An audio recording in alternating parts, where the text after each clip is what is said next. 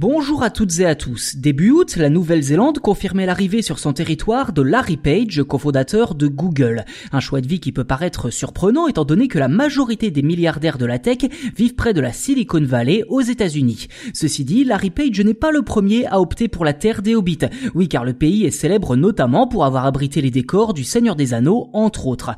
En fait, pour expliquer cette ruée vers la Nouvelle-Zélande, eh bien, il faut s'intéresser à une tendance assez étonnante et qui gagne petit à petit la sphère des milliardaires. Dans le détail, Larry Page a fait sa demande de visa en novembre 2020, un visa dit Investor Plus délivré contre un engagement à investir 10 millions de dollars néo-zélandais, soit près de 6 millions d'euros dans le pays. Et ce n'est que 4 mois plus tard que Page a reçu son précieux sésame, même s'il s'était déjà installé dans le pays depuis un moment, son fils ayant eu besoin de soins quand la famille Page était sur les îles voisines des Fidji. D'habitude, un tel exil s'explique grâce aux conditions fiscales des pays d'accueil. Or, la Nouvelle-Zélande est loin d'être un paradis fiscal alors pour comprendre, il faut davantage chercher la réponse du côté des superstitions.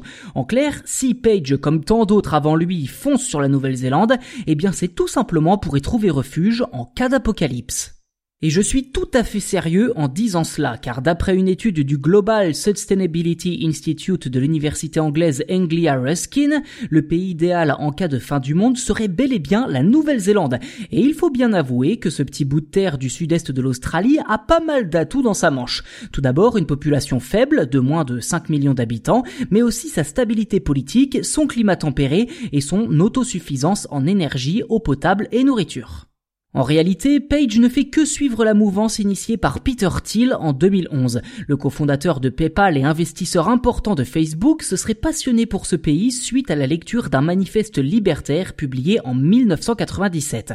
Dans ce livre intitulé The Sovereign Individual, l'auteur William Rees Mogg personnifie la société dans laquelle nous vivons, à la fin des années 90 en tout cas, comme étant un monstre, véritable cartel criminel qui vole l'argent des particuliers.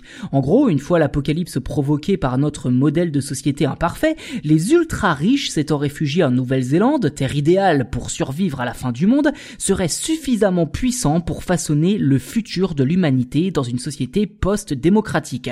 Alors c'est très grossièrement résumé, hein, et j'en profite d'ailleurs pour adresser toutes mes excuses aux personnes qui sont expertes du sujet si j'ai été un peu trop vague, mais vous avez quand même saisi l'idée. Quoi qu'il en soit, apocalypse ou pas, le phénomène prend de l'ampleur chez les milliardaires qui réfléchissent de plus en plus à un plan de survie en Nouvelle-Zélande dans la perspective d'une éventuelle fin du monde. En 2018, le fondateur de LinkedIn avait lui aussi publiquement avoué faire partie de cette mouvance.